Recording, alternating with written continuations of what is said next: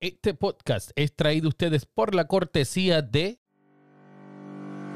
¿Se te rompió el cristal de tu auto y necesitas repararlo? Tranquilo, que ahí está Miguel. No des más vueltas, llegamos donde quiera que tú estés con montura de cristales para todo tipo de auto y también para vehículos pesados. Miguel de Master Autoglass llegará a donde quiera que tú estés en Puerto Rico llamándole al 787-690-2243. 787-690-2243. Síguelos en Facebook e Instagram bajo Master Autoglass.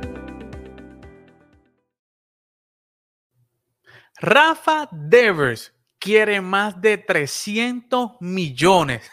señores, te escucho bien, 300 millones. Los Yankees hacen el ridículo en Baltimore y señores, Kershaw, ¿se le robó o no se le robó la oportunidad de un juego perfecto? ¿Cuál es el rol de los managers de la nueva escuela? Eso y mucho más lo discutimos hoy aquí en Fogueo Deportivo.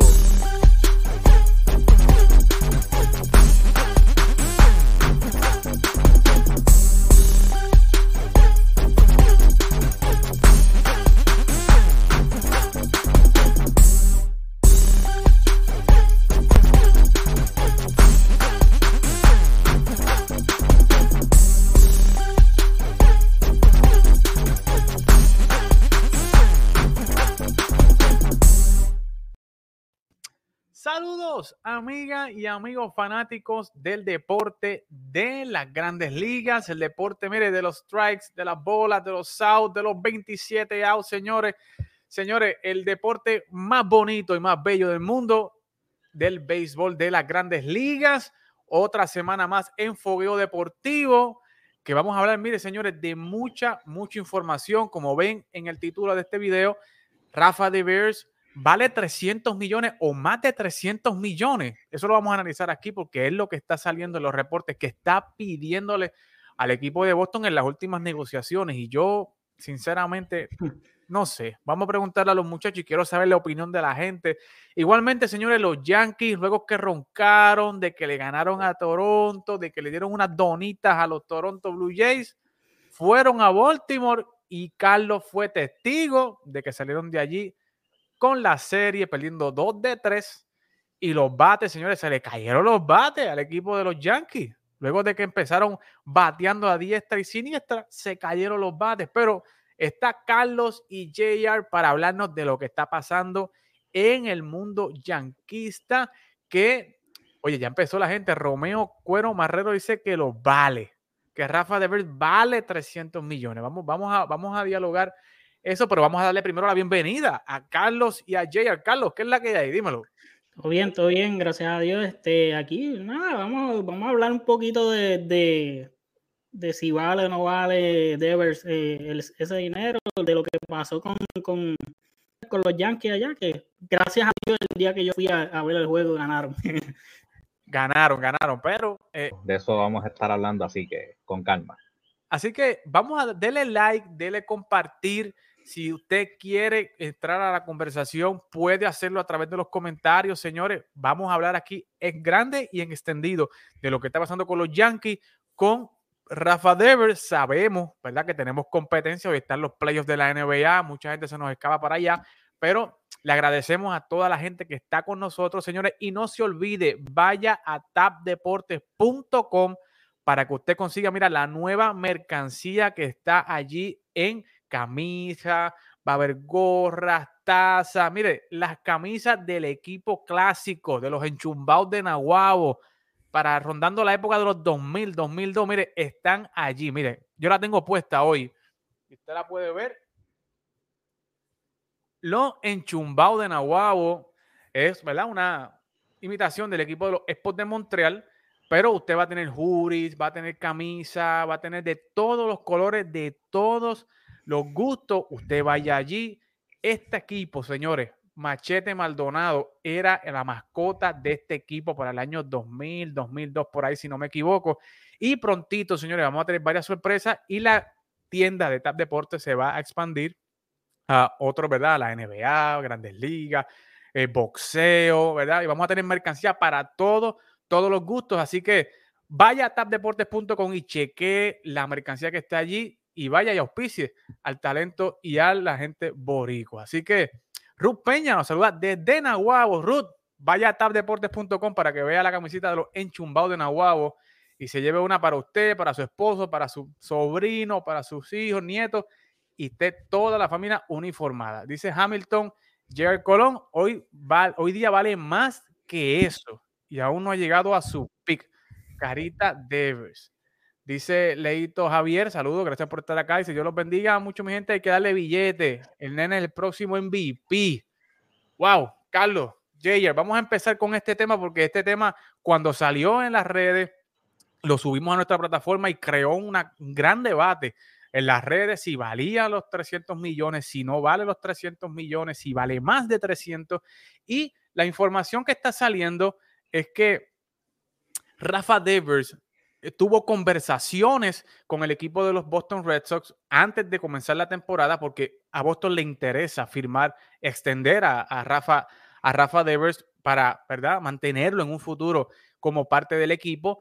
Y se, eh, se, dijo, ¿verdad? Luego de que comenzó el Opening Day, de que hubo una conversación, de que hubo una oferta por parte del equipo de Boston, pero que estaba bien lejos, pero bien lejos de lo que Rafa Devers está buscando y su equipo de trabajo. Eh, en ese momento no se reveló la, cifra, pero luego, eh, si no me equivoco, Jeff Passan eh, reveló, ¿verdad?, que una de sus fuentes le dijo que Rafa Devers está buscando más de 300 millones de dólares. Y eso pues causó una gran sensación porque según el mismo Jeff Passan, Boston le ofreció algunos 200 millones, 230, 240 cuando Rafa está buscando más de 300. Y entonces comenzó este debate de que si vale los 300, si vale más de 300 o si está exagerando su valor Rafa Devers. Y, realmente yo quiero empezar con Carlos. Carlos, viendo e, e, esta problemática, ¿verdad? Te conviene porque obviamente tú eres yanquista y no quisieras que Rafa se quedara aquí, mm. que es, ¿verdad? Un arma letal en contra de, de, de, de los Yankees. Pero objetivamente, Rafa Devers, a tu juicio, para ti, ¿vale 300 millones o vale más de 300 millones? ¿Es justo lo que está pidiendo Rafa Devers? Mira, tomando en cuenta cómo están los contratos, eh, yo, yo me debería decir de que sí. Oye, y, él, es, un jugador joven eh, y él, él, es, él tiene muy buen contacto con la bola eh, en Boston y en esa división. Él oye, eh, sería, sería súper letal para, para, Boston eh, retenerlo por, los próximos años. Eh, básicamente hasta que termine su carrera, vamos a ser sinceros, o sea, el contrato que le está buscando, si le está buscando un contrato de 300 millones, es por al menos de casi 10 años prácticamente. Este, así que él lo que está buscando es permanecer ahí, sea Boston o sea el equipo que vaya. Y algo, algo adicional es de que pronto JD Martínez termina su, contrato y pues quizás eh, Devers no sea el, eh, la, gran defensa que es, pero eh, cuando tú eres un hitero del calibre que, que es Rafa Devers, no importa los años, ese swing va a estar ahí. Que es lo que, y por eso es que yo creo que, que, que él los vale definitivamente es un gran bate, ¿sabes? Este muchacho lo que tiene son 25 años. Esta temporada, señores, la ha comenzado, pero mire, caliente, caliente, 349, dos cuadrangulares, 7 RBIs, un OPS de 9.22. O sea, que esto es elite. lo único que me preocupa de Devers es, y, no es de él, es de que él, él básicamente todo el tiempo ha sido eh, este jugador underappreciated que no se le da el, mérito y el valor que de verdad merece. Yo creo que eso es lo único que, quizás eh, le puede afectar el valor, pero eh, y eso no es básicamente culpa de él, o sea, es que, eh, no le dan el valor y el mérito que de verdad merece. JR, dame tu opinión. Para ti, Rafa Devers, a tus ojos, ¿vale 300 o vale más de 300 millones de dólares? ¿O no los vale? En mi opinión, vale más de 300 millones porque, como tú acabas de decir, él lo que tiene son 25 años solamente. Y él obviamente quiere un contrato largo. Y aunque sea por 10 años, estamos hablando de 35, 36 años, que mm. todavía va a poder salir de ese contrato y poder firmar en algún otro lugar de tener números sólidos y buenos. O sea que en mi opinión, él 300 millones sin piedad alguna que le tire, porque en mi opinión sí los puede valer hoy día, como dijo Carlos, eh, los valores están subiendo más todavía de los jugadores.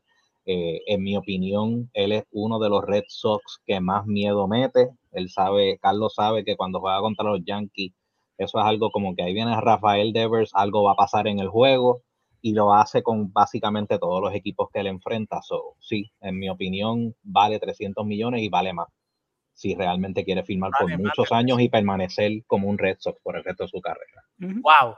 Eh, dice Héctor de Santiago que ninguno vale eso, ninguno vale 300 millones. Eh, dice Leito Javier, que es el próximo Big Papi, eh, Rafa. dice JJ Colón que está en desacuerdo, que Rafa vale 2.75 a 2.90. wow. Yo, eh, dime, Carlos, dime. Yo pues, vuelvo y repito, o sea, el factor, el factor juventud eh, y que él básicamente va a estar en su máximo prime. O sea, si, si, si tú ves a, Rafael Devers, eh, lo que es ahora mismo, todavía quizás él no ha llegado a su máxima expresión. Sí. Eh, y eso, eso es algo que, o sea, uno como, como fanático del juego, uno lo admira y, como, como fanático de los Yankees, pues lo detesta de que se quedaría ahí, porque pues todos sabemos, o sea, pero eh, uno lo detesta con, como pasaba con Big Papi, o sea, uno sabe lo que el tipo de jugador que es, que hay, hay eh, esta cierta admiración real de, de lo bueno que es este chamaco. Y me gustaría de que de verdad se le diera el mérito que, de verdad merece, porque pues eh, él está, él está, él es así de bueno a la ofensiva.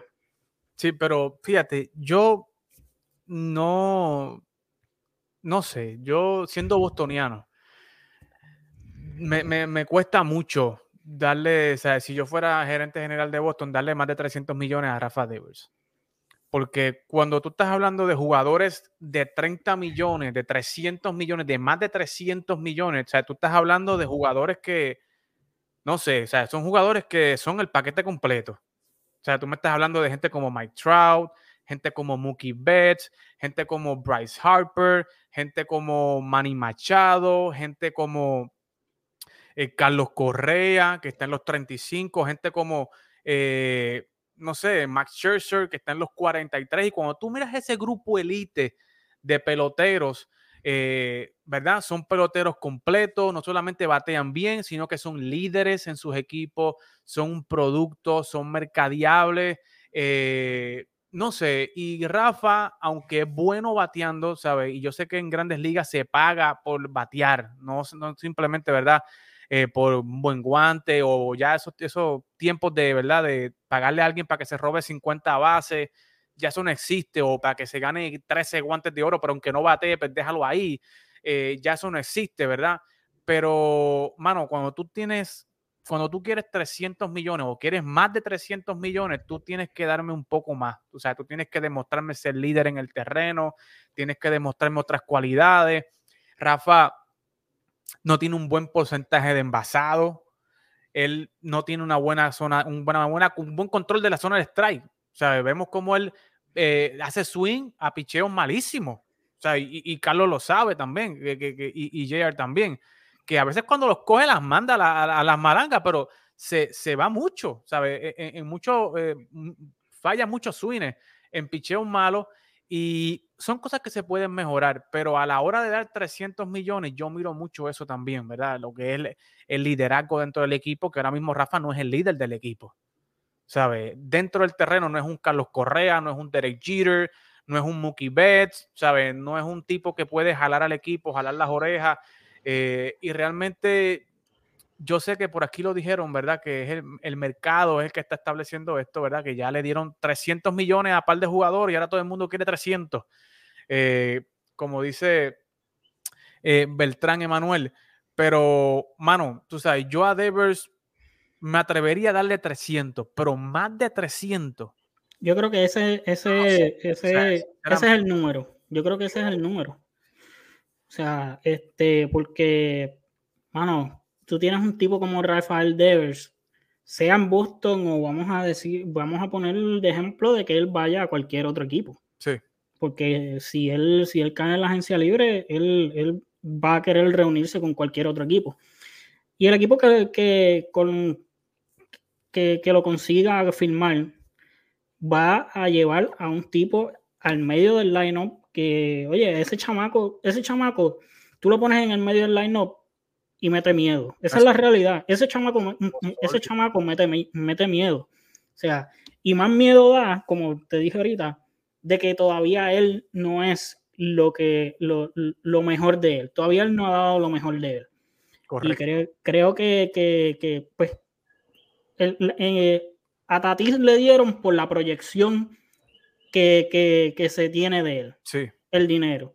Imagínate a Rafael Devers que ya ha demostrado algo y para cuando vaya a coger el contrato va a estar durante todo su prime. Yo creo que, que, que, que ese es el número. Yo creo que, menos de ahí, o sea, tienes un tipo que, como te digo, en el medio line-up, él mete miedo. donde quiera que vaya, él va a meter miedo. Definitivo, pero cuando hablamos de Tatis, Tatis es un caso especial, distinto, porque ya Tatis cuando llega a las grandes ligas era un fenómeno, ¿verdad? Ya él tenía el niño, ¿verdad? Él tenía su producto, era, e, era un producto completo. Y cuando tú lo ves, ¿verdad? Pues obviamente sí le pagan por las proyecciones, pero Rafa, desde que llegó a grandes ligas, pues como que no ha tenido ese mismo mercadeo que ha tenido Tatis, no ha tenido ese apoyo, ese auspicio, eh, que es como tú dices, que es uno de estos jugadores que mete palo, que hace su trabajo, pero es underappreciated. Este, pero, eh, tú que ves un poquito más al lado del negocio también, ¿tú crees que estas cosas, verdad? El no ser tan mercadeable, el no tener ese carisma que tenía, que tiene Tatis o que tiene Juan Soto o el mismo Vladimir, eh, que tiene un carisma, ¿verdad? Que cada vez que se expresa eh, hace un highlight y se va viral. Rafa no tiene eso. ¿Tú crees que eso le puede afectar a la hora de negociar un contrato con Boston o con cualquier otro equipo? Mira, esto le puede afectar, pero eh, yo hice el cálculo ahora. Si uno divide los 300 millones por 15 años que estamos llevando a Rafael Devers a una edad un poco más adelante, ya eh, donde se supone que empieza a declinar su carrera, estamos hablando de solamente 20 millones por año. Y si tú lo comparas, como dijo Carlos, con Tati y otro ejemplo de alguien que tal vez no sea tan mercadeable como Tati, el caso de Franco con los Tampa Bay Rays. O sea, Rafael Devers tiene que decir, yo me he comprobado aquí en esta, en esta liga.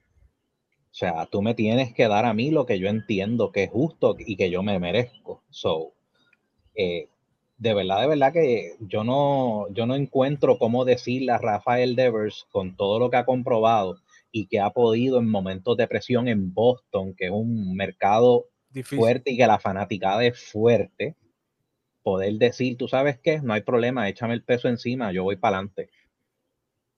Sí, no, y, y, Rafa, el año pasado específicamente, la temporada pasada, esos últimos partidos en Washington, donde Boston estaba al borde ahí de la eliminación, este muchacho sacó la cara y metió unos cuadrangulares y unos hits en el clutch, ¿sabes? Heavy, heavy. Y si Boston estuvo la temporada pasada en octubre, fue gracias a ese señor que está ahí. Pero yo creo, señores, que aunque valga más de 300, yo creo que Boston no le va a dar más de 300, gente. O sea, sinceramente, eh, no creo que les vaya a dar más de 300, Carlos. Yo creo que Boston, a Mookie Betts, que era un mejor, o sea, un jugador traído de Boston, o sea, estilo Mike Trout, o sea, de las ligas menores, ¿sabes? Ese, ese, ese Cinderella Story ¿verdad? de, ganar campeonato. Y a Mookie Betts, señores, Boston sencillamente le ofreció 300 millones flat y le dijo, esto es lo que hay, tómalo o déjalo. Y yo no creo que a Rafa le vayan a ofrecer más que lo que le ofrecieron a Mookie Betts. O sea, en mi opinión, yo no sé, puedo, puedo, equivocarme, Carlos, yo no, yo, o sea, no. Eso también tiene que ver mucho también con la gerencia que, que, que hay en el equipo. Eh, Sabes que, que Shane Bloom viene, viene de, esta, de esta escuela de, de, Tampa. No es lo mismo que, por ejemplo, si estuviera Dombrowski todavía en ese equipo, que tú sabías que, que, le iba a soltar la funda, pero eso era obligado. No, ya Trombowski hubiese baratado las la, la, la granjas, las ligas menores de Boston ya la hubiese baratado. Que Boston está ahora mismo entre los primeros 10 de, de, de, grandes ligas con, con, con, la, con, la, con, los prospectos. Dime, Jagger. Recuerden que también hubo otro problema en el caso de Mookie Betts, que el problema era el contrato que había con JD Martínez. Sí. Que no es lo mismo en este caso. O sea, sí el contrato y está, David Price. ya el contrato, ahí David Price, y el contrato ya está al final de su, de su etapa. Que ellos le ofrecieron lo que le ofrecieron a Mookie diciéndole es que no te puedo dar más porque tengo otros contratos en los cuales tengo que cumplir. So, en mi opinión es algo distinto. Hay, que ver, hay que ver porque este año Boston tiene mucha, mucha interrogante, ¿verdad? Se acaba el contrato de Kike Hernández, se acaba el contrato de Cristian Vázquez, se acaba el contrato de JD Martínez, Sander Bogarts definitivamente va a la agencia libre, o sea, este muchacho no se va a quedar ahí. Y wow, Nathan Iovaldi es agente libre. O sea, tú tienes de 5 a 6 jugadores clave. claves del core del equipo de Boston que se te van a ir en la agencia libre, ¿sabes? Y tú no hiciste nada ni para extender a Kike ni nada, o sea, estos muchachos van para la agencia libre. Y hay que ver con quién se queda Boston, con quién, a quién deja ir, porque definitivamente Boston tiene piezas claves también en, en AAA, en AA, tú sabes, tienen a Tristan Casas, tienen a, a Marcelo Mayer, tienen a, a este muchacho Matthew Lugo, que estaba leyendo unos, unos reportes que está bateando y está luciendo bien en las menores. Eh, a Jeter Downs. A Jeter Downs. Tienen a este muchacho también a, a un segunda base, no recuerdo el nombre. Eh, no sé, ¿sabes? Y los muchachos que trajeron de, de, de Milwaukee en el cambio con, con JBJ, con Jackie Bradley, están luciendo muy bien también en las menores. Así que eh, eh, hay que ver cómo Boston se va a mover, pero realmente este equipo que usted ve hoy del equipo de Boston, créame, no va a ser el mismo que usted va a ver el año que viene. Eh, y si Rafa Devers y Boston no llegan a un acuerdo este próximo año o en el próximo invierno, señores, esta historia va a parar igual que la de Mookie Betts. Van a terminar cambiando a Devers para otro equipo, ¿verdad? Y, y va a ser triste y lamentable porque realmente ya van a ser dos eh, peloteros que Boston sí, y, y, es lo mejor que pueden hacer, o sea, es lo mejor que pueden hacer en, en, en, cuestión de que si, si pues quizás lo, eh, depende del equipo que ellos monten el año que viene, si ellos uh -huh. ven de que no, no, están en contención, pues eh, antes de tú perderlo por nada, mejor cámbialo. Exacto, que ese es el punto, o sea, para cambiarlo por nada, perderlo por nada, mejor cámbialo y tráete unos buenos prospectos. Que en eso, en ese caso, pues Shane Bloom es caballo, buscando buenos cambios y buscando buenos prospectos. Mira, mira el cambio de JBJ, o sea, de Jackie Bradley Jr. Muchos pensaban que habíamos perdido el cambio. Y cuando tú ves la producción de Jackie Bradley ahora y ves la producción de Hunter Renfro en Milwaukee, pues tú te das cuenta que realmente, pues, ¿quién ganó en este cambio? Él fue bien inteligente. Hunter Renfro nunca había tenido una temporada como esa. So que por la temporada que Hunter Renfro tuvo, el valor estaba bien alto. Sí. Y él aprove y, y Shane Bloom aprovechó esa oportunidad y lo cambió. Igualito que, que, que el GM de nosotros, ¿verdad, Yayar? Definitivo, definitivo. Ay, señor. El, el, tiempo solamente dirá si Rafa Devers vale 300 o vale más de 300 o realmente pues se queda corto. Y da como por aquí que decía Manuel que Rafa vale dos y medio por 10 años, y Vladi vale 2.95 y Soto 3.50. Vamos, eso, eso, eso hay que verlo, porque yo no sé si Vladi vaya a aceptar 2.95, yo no creo. Vladi, Vladi, está poniendo unos números eh, ridículos, ¿sabes? Lo que Vladi está haciendo es ridículo. Pero vamos a, hablando de ridículo, vamos a hablar de lo que pasó en los Yankees de Nueva York, que hicieron el ridículo ante el equipo de los Orioles del Baltimore, perdiendo dos de tres partidos, señores, y eh, lucieron mal. El bate está caído, Carlos, eh, JR, eh, realmente no se ve, ¿verdad? Ese line-up vivo que se vio esos primeros partidos, y realmente es inaceptable, Carlos, para los Yankees perder una serie contra los Orioles del Baltimore y máxime cuando solamente le pudiste hacer de 5 a 6 carreras en tres juegos a un equipo que es el peor equipo ahora mismo en grandes ligas. ¿Cómo tuviste a, los Yankees lo que sucedió allí en los Yankees? Tú que estuviste en uno de los partidos, Carlos. Pues mira, eh, de lo que puedo decir que vi de, esta serie, eh, la ofensiva va en el mismo camino que, va, que, estaba el año pasado. Ese, vamos a empezar por ahí. Ellos solamente están promediando tres carreras por juego durante estos primeros 10 juegos. Eh, como, como habían mencionado, solamente han anotado 30 carreras en estos 10 juegos, que básicamente son tres, tres carreras por juego. Y eso es el, eh, el, el, el número 27 en la liga, para que tengas una idea, en carreras por juego. Para que, te, eh, eh, es, para que tengas, yo chequeé la estadística hoy y está número 27 en carreras por juego. Eso te, te da mucho decir, oye, y no es por, vamos a, a llamarlo así, no es por falta de nombre porque ahí eh, eh, los nombres están, pero los nombres no hacen nada, esa es la realidad. Eh, ahí solamente Giancarlo Stanton y Anthony Rizzo han, han empujado 16 de las 28 carreras empujadas que hay, porque dos fueron una por error y uno por, por, un wild pitch que se anotaron.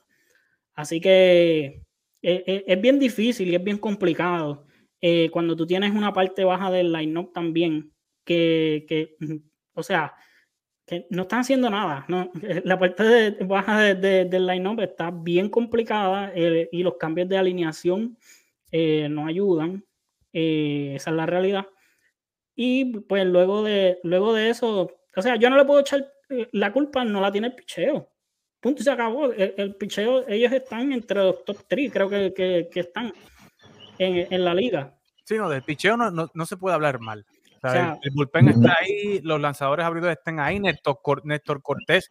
Eh, Oye, ha, pichado bien. Cosas como la que pasó ayer, de que quizás al, bullpen le dieron, mira, eso va a pasar durante el año. eso, eso va a pasar. Eso va a pasar. Van a haber uno que otro juego, varios juegos que eso, eso va a pasar. Pero en overall, el picheo ha hecho el trabajo. Yo no, no, no tiene, la ofensiva tiene que despertar y tiene y Aaron Boone tiene que ser más consistente. Yo quiero ver todos los días, eh, por lo menos a, a George, Stanton, eh, Rizzo, uh Donaldson. Y, y, ahí incluiría a Aaron Hicks, que está teniendo un buen comienzo de temporada. Los quiero ver todos los días en el line-up, ya que, pues, si son, si son los que más consistentes están, pues tú, tú me tienes que entonces rotar a, los demás. Y a Kainer Falefa, porque no hay, no hay, no hay de otra, no hay otros señores. a, Falefa, obviamente, se lo van a tener que chupar ahí. Porque es ese o mover a, traer a Gleyber Torre de nuevo al campo corto. Y, eso, definitivamente, que ni Jayar, ni Carlos, ni nadie lo, quiere traer acá a, esto. Pero Jayar, ¿cómo tú ves a este equipo de los Yankees? Que Carlos dice que la ofensiva va igual que la de los años pasados el mismo problema de los cambios de alineación, eh, pocas carreras, eh, ¿verdad? Produciéndose en, una, oye, en, una, en un equipo que la nómina es de las primeras tres o cuatro en la liga, señores, que no es para estar promediando tres carreras por juego. ¿Qué te parece lo que está pasando con los Yankees en este momento, Jay? Pues mira, tengo, tengo la información de lo de las nóminas. Eh, el récord 5 y 5 con la tercera nómina más alta en MLB. Más altos que ellos están los Dodgers con 286 millones, que tienen récord de 7 y 2, y los Mets con, con nómina de 256 millones y récord de 7 y 3. Busqué también información con récord de 5 y 4, o sea, un récord mejor que los Yankees en estos momentos. Están los Piratas, que tienen una nómina de 69 millones, los Piratas tienen mejor los Piratas tienen mejor récord ahora mismo de 5 y 4 cuando lo verifiqué esta tarde. Y los Cubs con un récord también de 5 y 4 y 143 millones. Hay hasta unos equipos que honestamente no se les supone que paren al lado a los Yankees con el mismo récord que los Yankees. Esos son Oakland con nómina de 52 millones hmm. y Seattle con nómina de 105 millones. Y tienen exactamente el mismo récord que los Yankees. O sea, de verdad, de verdad que esto, haber, haber perdido dos de tres juegos contra el peor equipo de la Liga Americana. O sea, y mala mía que es que esto, hable tanto, pero es que este desahogo. No, no, dilo, dilo, dilo. Es algo, es algo que uno tiene que decirlo. Y por lo que mencionó Carlos de que Hicks es el mejor bateador. Sí, es el mejor bateador en promedio, bateando 333 pero de las 22 ocasiones en las que ha tenido corredores en base, solamente ha anotado uno y fue el jonrón que batió y ha bateado para dos doble play. O sea, lo que tiene es un jonrón y una carrera empujada, que está bien, puedes batear 333, pero si la gente contigo o cuando tú estás bateando y tienes corredores en base y no haces nada, lleva los resultados a los cuales estamos viendo el equipo. Y ese, en mi opinión, es el problema. Sí, muchos honrones con nadie en base o varios honrones con nadie en base, ese no es el punto. Y los Yankees están construidos para o saco la bola o cojo una base por bola o me poncho. Y como dijo Joey Galo, yo no voy a cambiar mi forma de, de batear. Yo creo que, que y, y, qué bueno que, que, mencionaste lo de Joey Galo. Que, y eso es algo que, es preocupante, que, que antes de, de, de, entrar en vivo estábamos hablando de Joey Galo. Yo creo que, ya hemos visto bastante del experimento de Joey Galo. Ya tenemos la mitad de la temporada del año pasado y, y vamos en el mismo tren eh, este año. Yo creo que eh, el, el, el proyecto de Joey Galo no, no, no funciona. No fun eh, esa fracasó, es la Fracasó. Eh, sí, para mí fracasó. Para mí eso, eh, eso fracasó. Lo que, lo que tú dices de, de Aaron Hicks, sí, pero básicamente el mismo problema lo tiene todo el equipo. Esa es la realidad, excluyendo a Giancarlo y a, y a Anthony Rizzo, que básicamente, sí, oye, si vamos a ver, ellos dos fueron los que, los que por ellos dos es que nosotros tenemos las, las cinco victorias prácticamente. Vamos, mm, vamos, a hacer, pero, con pero con todo y eso, en un momento de presión, en las únicas dos personas que yo podría confiar en ese equipo es Anthony Rizzo y DJ LeMahieu. Más nadie. Porque también Giancarlo Stanton me ha comprobado que en unos momentos de presiones sí hay veces que da el hit, pero muchas veces se poncha y no hace absolutamente nada. George lo mismo ha tenido sus momentos. Yo no sé si es que lo del contrato. Yo creo que, yo, creo que, que, Aaron Josh está sintiendo la presión y eso él no tiene a más nadie que culpar más que a él mismo, porque yo creo que la oferta fue una oferta bastante considerable y, bastante buena de parte de los Yankees. Eh, de Aaron Hicks, mira, lo que yo te y, yo quería llegar a esto, sí, porque ya vemos de que eh, otra cosa es de que vimos a Josh Donaldson que lo pusieron mucho de primer bate. Sí. Esa es otra cosa que fracasó.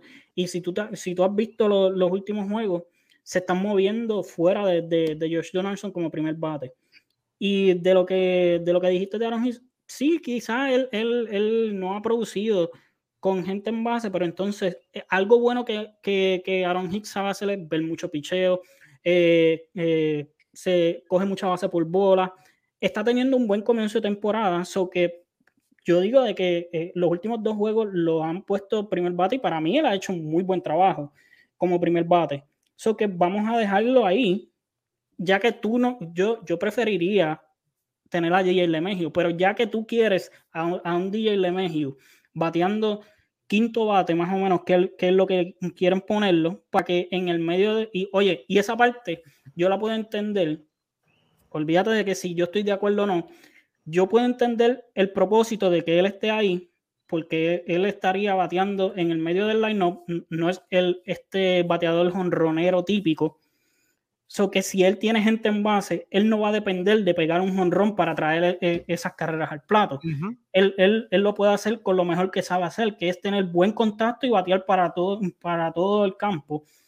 Y yo puedo entender eso. Si tú quieres dejarlo ahí, pues yo creo que, que, por default la mejor opción para tú tener de primer bate, ya que él está teniendo un buen comienzo y por, por el tipo de, de bateador que es, Aaron Hicks, punto y se acabó.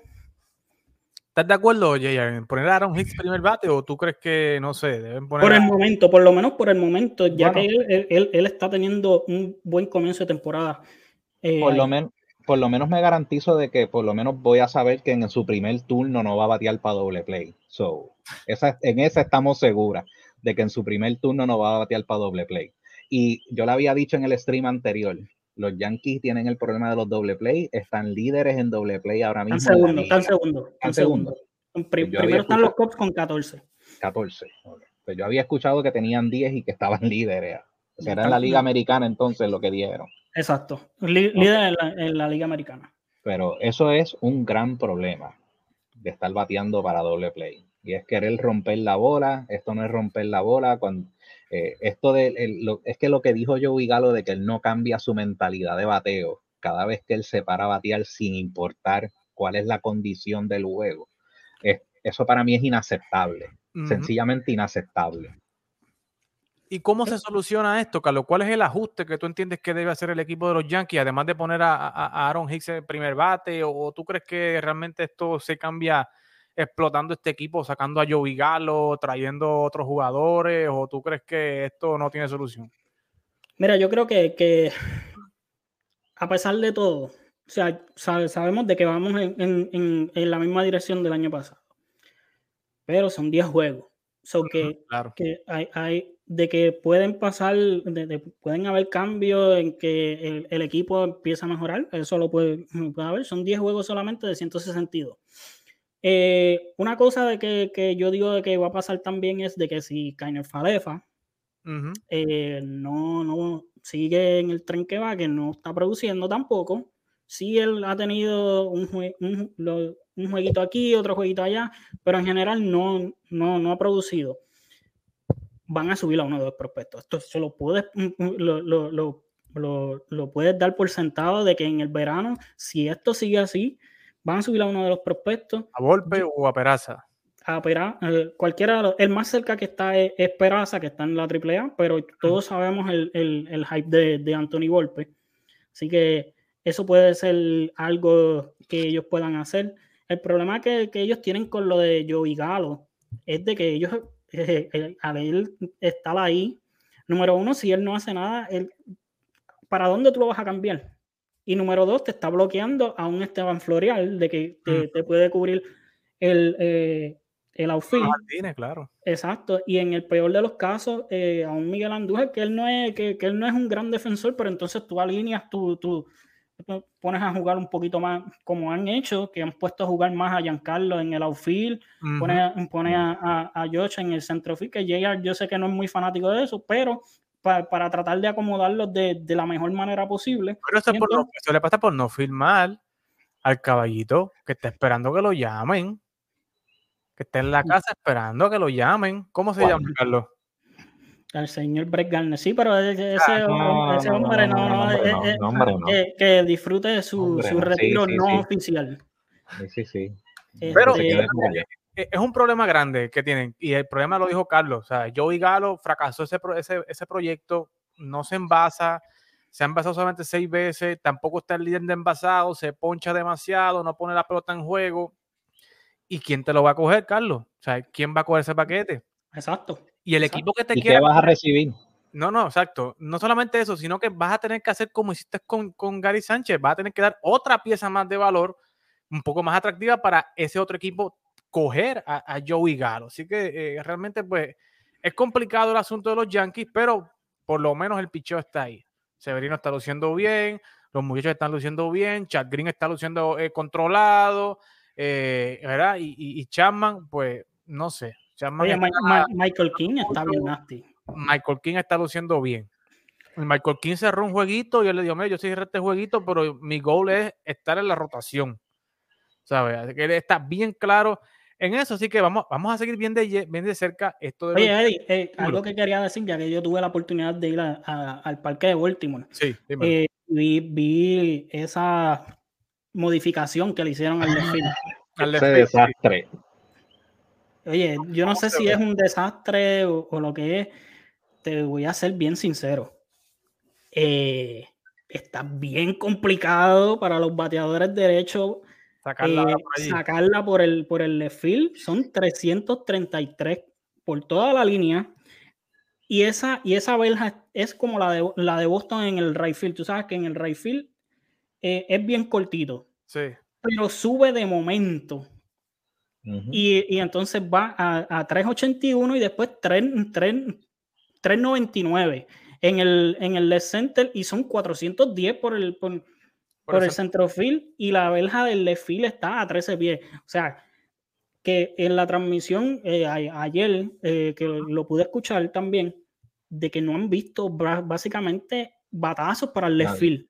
Nadie, absolutamente nadie. Y eso ahí eh, los bateadores zurdos van a, van a ser los que, los que van a sacar bola por ahí para abajo, como, como fue Chris, este, Cedric Mullins en el juego que yo fui para el right field. O sea, tú la puedes, es, fácil sacarla, pero por el, por el left field, el center, ya eso no es que tú das un bombito y... se la supieron jugar, se la supieron jugar los Orioles en, en, esa movida con el left field. Bueno, muchachos, vamos a tocar varios temitas rápido porque quiero eh, hablar aquí con la gente. Eh, dice Jessica, Jessica, Santiago que, mira, curiosamente, el muchacho que está en Houston, Jeremy Peña, está batiendo 3.45 y Correa está batiendo 1.76. Eh, ¿Cómo has visto, cómo, has visto eh, eh, el desarrollo de Carlos Correa en estos primeros 10 partidos? no se ha visto cómodo con el bate. yo no sé si es que está también sintiendo la presión de que tiene que meter el numerito. Y, sin embargo, Houston, yo no sé, mano. Este Houston deben cambiarle el nombre a este equipo. Deben de salir los Aves Phoenix de Houston. Porque estos muchachos, o sea, reviven y, y reviven y reviven. Y ahora sacaron a este muchachito Jeremy Peña, que está básicamente, señores, poniendo los numeritos igual o hasta un poquito mejor que los que metía Carlos Correa. ¿Qué te parece, Carlos, lo que está pasando ahí entre Jeremy Peña y el desempeño de Carlos Correa acá con los mellizos de Minnesota? Mira, de Carlos Correa, yo, yo no me preocupo. Yo, en cuestión de que yo sé, yo sé el tipo de, de jugador que es Carlos Correa. O sea, una cosa en la ofensiva que él quizás no, no, esté teniendo en estos primeros 10, 10 11 partidos eh, de la temporada, eh, no le van a, afectar la defensa. Eh, yo creo que, que, él va a caer, él va a caer en tiempo tarde que temprano. También hay que recordarnos de que él llegó tarde básicamente al sprint training por todo esto de, del contrato. Así que eso es, eso es otro, otro factor. Siempre eh, se han escuchado de exjugadores o de jugadores que básicamente eh, ellos se sienten cómodos para empezar la temporada, ya ellos habiendo tomado algunos 60, 70 turnos al bate antes de empezar la temporada, todavía pues quizás Carlos no está en ese range, así que él está todavía cogiendo el timing. Yo creo que por, él no me preocupo, por, los astros, mano, los, astros, eh, ellos tienen un, buen line-up. Eh, y cuando tú tienes un buen line-up alrededor de, de ese rookie, o sea, es mucho más fácil.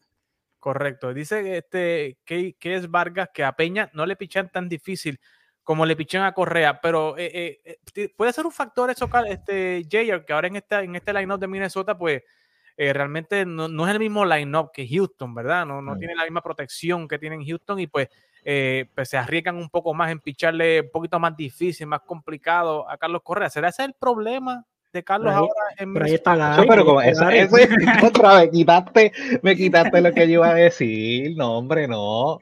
Eso es, eso mismo era lo que yo iba a decir, pero como tú vas a decir con un macho, con, con, con Gary Sánchez bateando alrededor de él, ¿cómo tú vas a decir que ese hombre no va a ver sus buenos picheos con el miedo que la liga le tiene a Gary Sánchez? O sea, no, no, no, este, lo de Correa, tranquilo. Correa, yo estoy seguro, y yo, y nuevamente yo no soy fan de Correa, pero Correa va a tener sus números, él en algún momento se va a calmar, va a sacar su timing cuando tenga más turnos al bate. Eso es normal, el empezar frío es normal para cualquier jugador. Así que yo no, yo eh, ya aprendí de que contra Carlos Correa, cuando Carlos Correa se lo propone, uno nunca tira en su contra porque el tipo va, el, tipo te va a comprobar que estás mal. Sí, no, hoy, se fue de 4-2 contra el equipo de Boston eh, y se envasó y anotó una carrera este, que de hecho no fue mal, malísimo. Eh, Minnesota llegó allí, nos arruinó, nos arruinó el party del Boston Marathon y toda la cosa. Tempranito, tempranito hoy nos mataron. Pero tenemos a un viejito allí de 42 años lanzando una curva que la ve hasta JR y la banda al Messi me mostró verde con esa curvita. Ah, Carlos. 70 hmm, millas que esa Pero mira, si, si, tú supieras, si tú supieras que el Rich Hill, él, yo no sé, él tiene, él tiene algo que a los Yankees no le ven la bola. Así, así puede tirar a 60 millas y no, le, no, no se lo ven. Pero es que yo, yo digo, obviamente, si la tira, si lo tira bien, a los jugadores hoy día le causa más problemas los cambios y la, los cambios de velocidad y las curvas de lo que le causa un problema una recta 102, 103 millas por hora. O sea, si tú tiras bien, o sea, un Greg Maddux hoy día no habría quien lo tocara. Cada vez que ese tipo saliera a pichar, el tipo iba a tener un chance a tirar un perfect game, porque no, no iba a haber quien lo tocara. Oye, pero hablando, hablando de 102, de 103, ¿qué me dicen de este muchachito? De Hunter. Señores, mire, esa es una máquina de tirar lanzamientos de 100 o más. Señores, lleva 39 lanzamientos. Pisando los 100, 101, 102, ya récord, señores, en grandes ligas. Récord en grandes ligas. Y mire ese 102 con movimiento. Jayer. O sea, eso no lo batea nadie. No hay quien lo toque. ¿Qué, te ha parecido esas primeras dos salidas de, Hunter Green? ¿Tú crees que, le dure ese brazo así, a ese nivel, toda la temporada? Bueno, como son los muchachitos hoy día, yo honestamente no puedo garantizar que eh, siendo eh, abridor, que eso le dure mucho. Ojalá que sí. Ojalá que sí, porque eso era lo que se veía antes y se veía constantemente. O sea, ver a alguien así como Nolan Ryan que se pasaba tirando rectas a 100 millas por hora y lo hacía durante todo el juego, el mismo Justin Verlander, que es el que más reciente eh, ha podido hacer una hazaña como esa de tarde en el juego, tirar una recta 99, 100, eh, es algo bien impresionante y ojalá que el juego se esté moviendo nuevamente en esa dirección de estos lanzadores que duren más en el juego y que tiren más duro y que tiren consistente. ¿Qué te parece, Carlos? Este, este fenómeno llamado Hunter Greeny. Al muchacho le duele el brazo, es lo, primero que yo tengo que decir. Este, y eso, muchacho, e, ese, yo creo, fíjate, yo creo que, que ojalá, como dijo JR, ojalá pues, él pueda permanecer ahí, pero eh, hemos visto ya varios casos, como eh, más reciente, el de Jack Flaherty, que ahora lo van a tratar nuevamente en la rotación, pero eh, lo mueven al bullpen porque el descontrol, pero por lo menos se, ha visto de que él puede controlar bastante eh, su recta. Sí. Pero Dios quiera y, lo mantenga en salud, que, es lo, más importante, que, que esté en salud. Definitivo. Y quizás esta temporada, ya que es la, primera, pues quizás mientras vaya avanzando la temporada va, a sentir un poquito el cansancio. Es su primera temporada, el cuerpo no está acostumbrado a una temporada tan larga quizás, pero va a ser normal. Eso siempre, y cuando no, no sea algo de lesión, va a ser normal de que esté la fatiga de, de, toda la temporada. Ese brazo ahí también está el ejemplo de Jordan Hicks, también, que tira durísimo también, pero se ha lesionado desde el codo ya dos, en dos temporadas consecutivas. Y también no dudes que esto haya sido también mucho la adrenalina, o sea, eh, tu primera salida en grandes ligas, tienes la adrenalina a un millón, el estar jugando contra los Dodgers, que es el equipo preferido para este año, ganar la Serie Mundial, o sea, todas esas cosas influencian. No, y él, es de Los Ángeles, él es de Los Ángeles también, o sea, que está en Los Ángeles y jugando en su patio en, esa salida. Así que, wow, o sea, da, da, da es fun verlo, es como dice Jay, es divertido ver, ¿verdad? Y, que espero que, se mantenga saludable porque eh, eh, es bueno eh, ver, estos tipos de lanzadores, ¿verdad? Y nos recuerdan a, estos grandes Nolan Ryan y todos estos muchachos que bajaban fuego desde la loma. oye, otra de las personas que nos dice aquí Steven Vázquez, Seiya Suzuki, cuatro jonrones, 11 RBI. Señores, ¿alguien vio venir esto? JR, ¿tú pensabas que ella iba a llegar y que iba a, implantar bandera tan rápido? O Carlos, ¿y tú crees, o sea, qué hubiese sido si Boston hubiese firmado a este muchacho? Ah? Y se lo dejaron llevar al equipo de los Cubs. Pero ¿qué te ha parecido, JR y, Carlos, e, el, comienzo de Seiya Suzuki? Eh, eh, sorprendente, es la única forma que tú lo puedes llamar. Normalmente es bien raro que un jugador venga de allá y tenga impacto inmediato y que sea un éxito de inmediato. Eh, sí hay sus excepciones, pero Ichiro era algo aparte. O sea, Ichiro, Ichiro no, era humano, Ichiro era otra cosa. Eh, pero de verdad, de verdad que sí, o sea, el que este muchacho haya hecho eso y nuevamente se le desea, al igual que con el lanzador, el mejor del éxito y que continúe así y que siga mostrando que el, el, allá se juega béisbol y el béisbol de verdad. Sí. Carlos, ¿qué te parece el comienzo de, de, de, Suzuki acá en Grandes Ligas? Pues lo primero que tengo que decir es que gracias a Dios que Boston no lo firmó. Eh, hay que empezar por ahí. Eh, eh, número dos es que, oye, nada, nadie, y más en esta line-up, o sea, que no es un line-up que, tú lo miras de arriba abajo y te va a sorprender.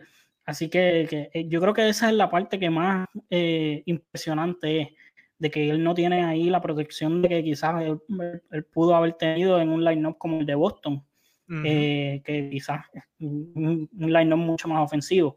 Así que eh, muy bueno y me alegro de que, de que, de que eso esté pasando, pues entonces este, los scouts y, las organizaciones siguen mirando más eh, internacionalmente, le, dan más oportunidades a estos muchachos y, pues, sabemos de que tanto los jugadores asiáticos como los otros jugadores latinos que también están jugando allá en Japón, se les puede dar eh, eh, cierto tipo de, oportunidad nuevamente a, jugar en, en, las grandes ligas.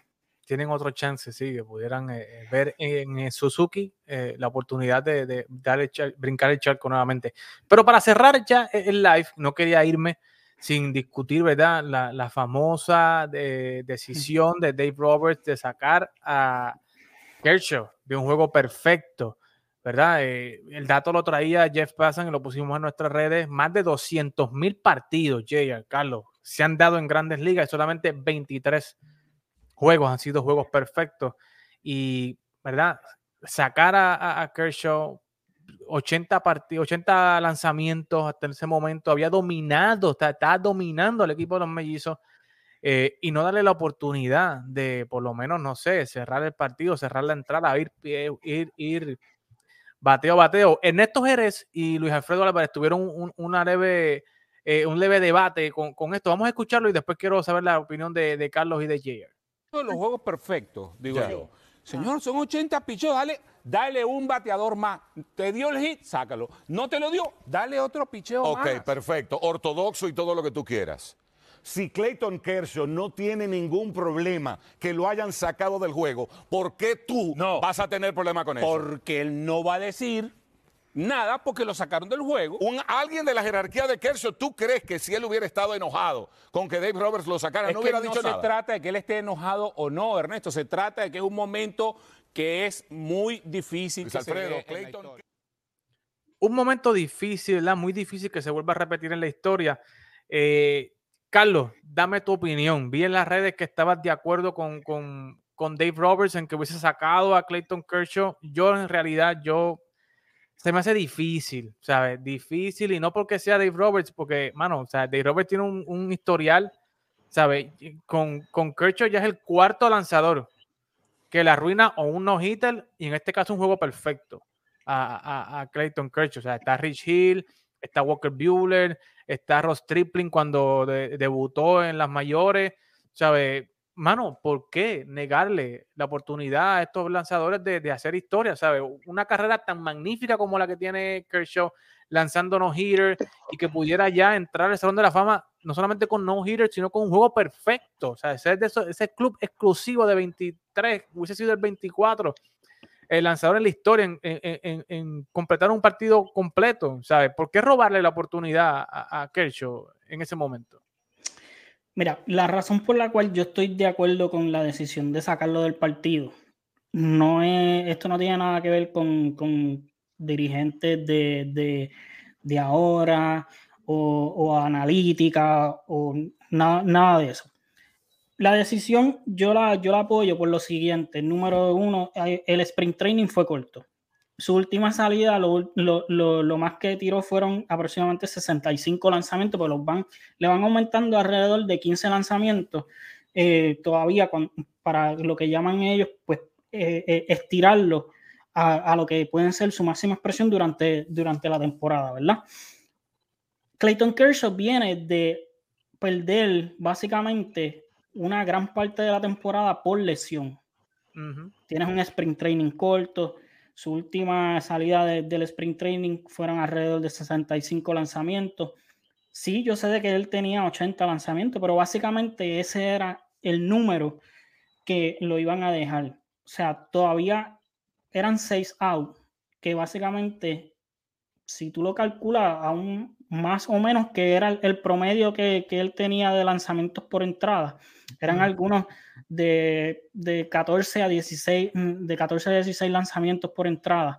Si tú lo sumas, tú estás poniendo de 65 lanzamientos que, que él tuvo la última vez a sobre 100 lanzamientos en su primera salida, viniendo de lesión.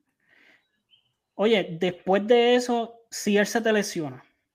Estaría arriesgando mucho, es tu punto, que están arriesgando mucho. estarían arriesgando básicamente la temporada del equipo por, por un, un, acontecimiento personal. Y yo, yo puedo entender todo, todo, todo, todo el acontecimiento de los pocos que han sido los Perfect Games.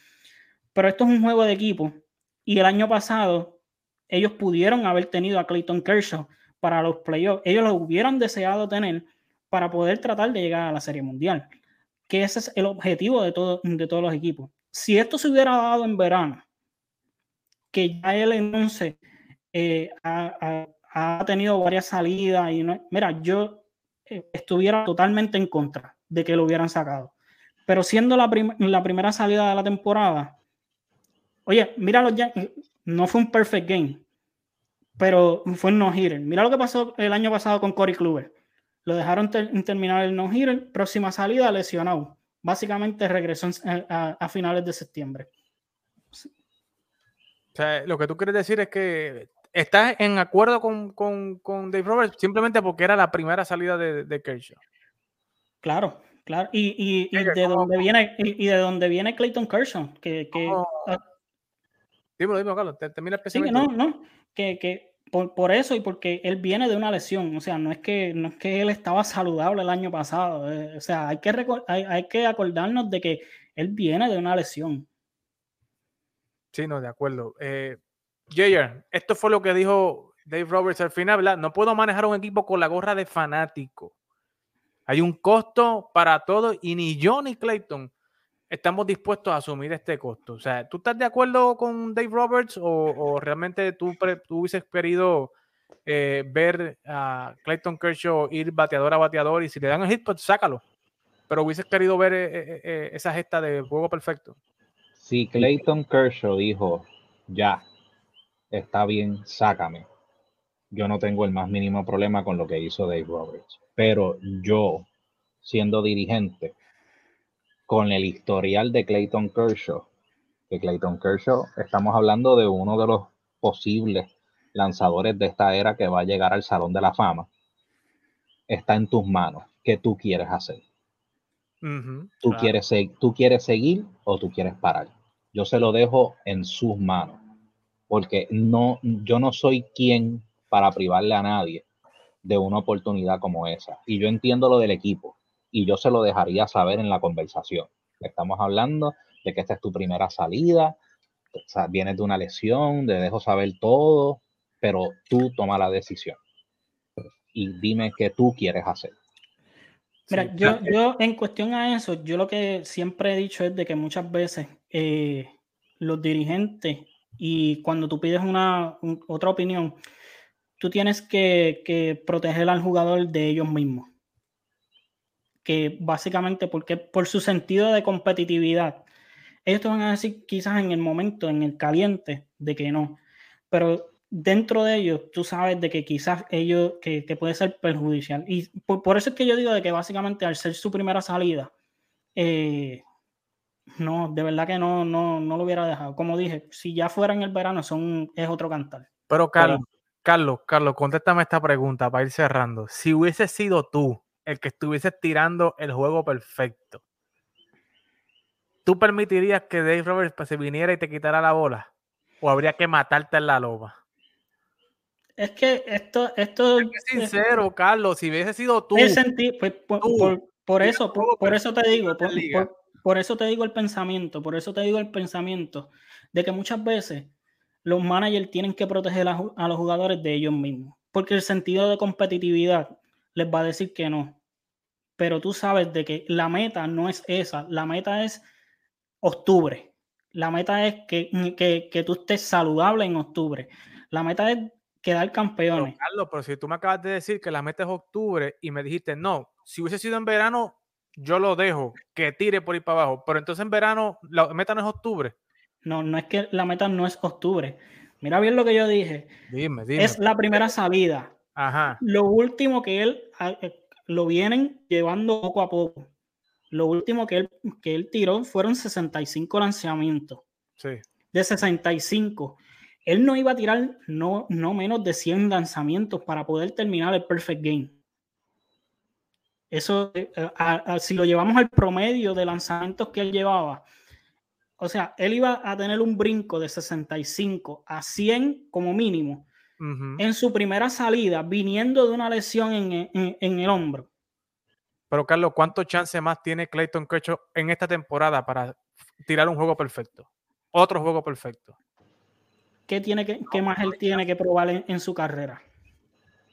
Mano, pero es que le, le, a, estas alturas, en, en, una lista súper selecta es que, mira, yo no puedo contestar eso por Clayton Kershaw, pero eh, por, algo se llama Team Sports, eh, un juego de equipo. Y yo tengo que, poner por, encima, por encima de todo, yo tengo que poner la meta del equipo y no la meta personal. Jayer, si hubiese sido tú, ¿te tendrían que matar en la loma o no? Yo solamente, si ustedes no han visto el video, busquen el video de lo que le hizo Mike Musina a Joe Torres un día que lo quiso sacar del juego.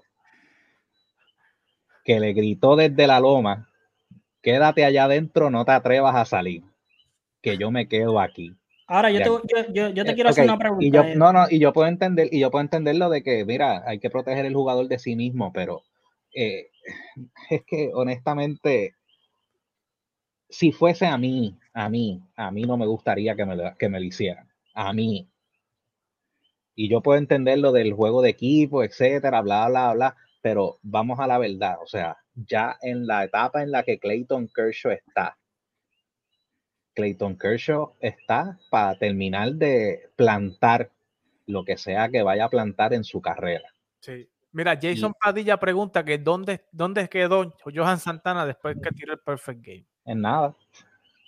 Tiró 134 picheos y no fue más pitcher. No fue más el pitcher dominante. Sí, pero Johan, Johan también ya estaba, o sea, Johan se le notaba que en ese juego tiró los últimos cartuchos que le quedaba. O sea, yo, esa fue la última vez que se vio a Johan Santana ser Johan Santana.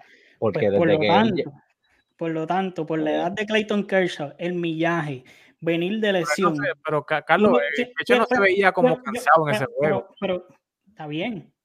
A los 80 picheos, son 15 más de lo que, de lo que él había pichado. Si, si vuelvo y te digo, si él llega a los 100, eh, a los 100 picheos, el cantar quizás eh, no es el mismo. ¿Cómo, tú me hiciste la pregunta de que cómo yo me sentiría.